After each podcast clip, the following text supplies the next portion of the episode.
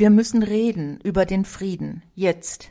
Wir dürfen nicht müde werden, Schwerter zu Pflugscharen zu schmieden. Wir wollen abrüsten, auch in der Sprache, im öffentlichen Diskurs. In der Tradition des Friedensjournalismus stellen wir Fragen in diesem Extra-Frieden und suchen Lösungen. Krieg soll nach Gottes Willen nicht sein, sagen Margot Käßmann und Konstantin Wecker. Die Stimme des Pazifismus darf nicht verstummen, denn wenn es sie nicht mehr gibt, wird auch die Idee verschwinden. Selig sind die Friedensstifter. Wenn ein Christ anfängt, über Gewalt nachzudenken, darf er sie nie legitimieren als etwas Normales und Mögliches. Was würde Jesus dazu sagen, fragt Landesbischof Friedrich Kramer, der Friedensbeauftragte der EKD. Putins Krieg erschüttert alle. Deshalb, so Wolfgang Thierse, müsse die Friedensbewegung ihre alten Gewissheiten hinterfragen. Die Entspannungspolitik der 1960er bis 1980er Jahre hält Thierse dennoch für eine Erfolgsgeschichte, trotz aller flotten Vorwürfe, die jetzt gegen sie erhoben werden. Gegen das Kriegs- und Aufrüstungsgeschrei in Teilen der Politik und den Medien setzt der Medienwissenschaftler Florian Zollmann den Friedensjournalismus als alternative Praxis der Berichterstattung in Kriegszeiten. Dabei beruft er sich auch auf den norwegischen Konfliktforscher Johann Galtung. Der Friedensjournalismus versuche zu depolarisieren, indem er das Schwarze und Weiße auf allen Seiten offenlege und Friedens- und Konfliktlösungsstrategien genauso betone wie die Gewalt des Krieges.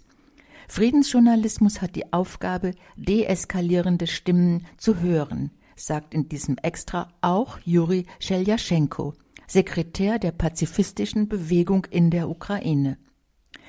Gitarren statt Knarren, ruft Udo Lindenberg. Am 2. März 2022 macht er via Facebook sich selbst und allen, die ihn hören wollen, Hoffnung. Lasst uns daran glauben, dass es bald vorbei ist. Frieden, davon erzählen wir, ist ein großes Thema auch in der Popmusik.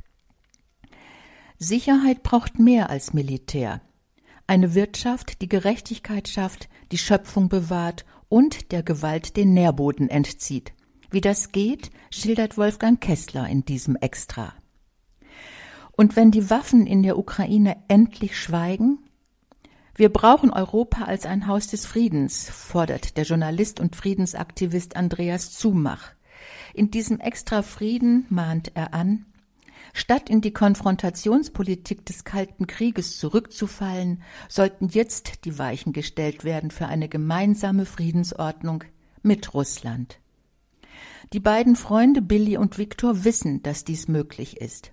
In diesem Extra erzählen der US-amerikanische Sänger Billy Joel und der russische Clown Victor, wie sie sich während eines Konzertbesuchs hinter dem eisernen Vorhang kennenlernten und als sie in ihre freundlichen Gesichter blickten, war in einem einzigen Moment der kalte Krieg in ihren Herzen beendet. Dieser soeben gehörte Inhalt ist in der Zeitschrift Public Forum Extra zu lesen. Public Forum Extra erscheint mit zwölf Ausgaben im Jahr. Das Extra-Thema hat einen Themenschwerpunkt, betrachtet aus verschiedenen Blickwinkeln. Das Extra-Leben beschäftigt sich in Form von Geschichten, Reportagen, Gesprächen und Essays mit kulturellen und gesellschaftlichen Entwicklungen und Werten. Die Ausgaben erscheinen im monatlichen Wechsel. Weitere Informationen finden Sie im Internet unter extra.public-forum.de.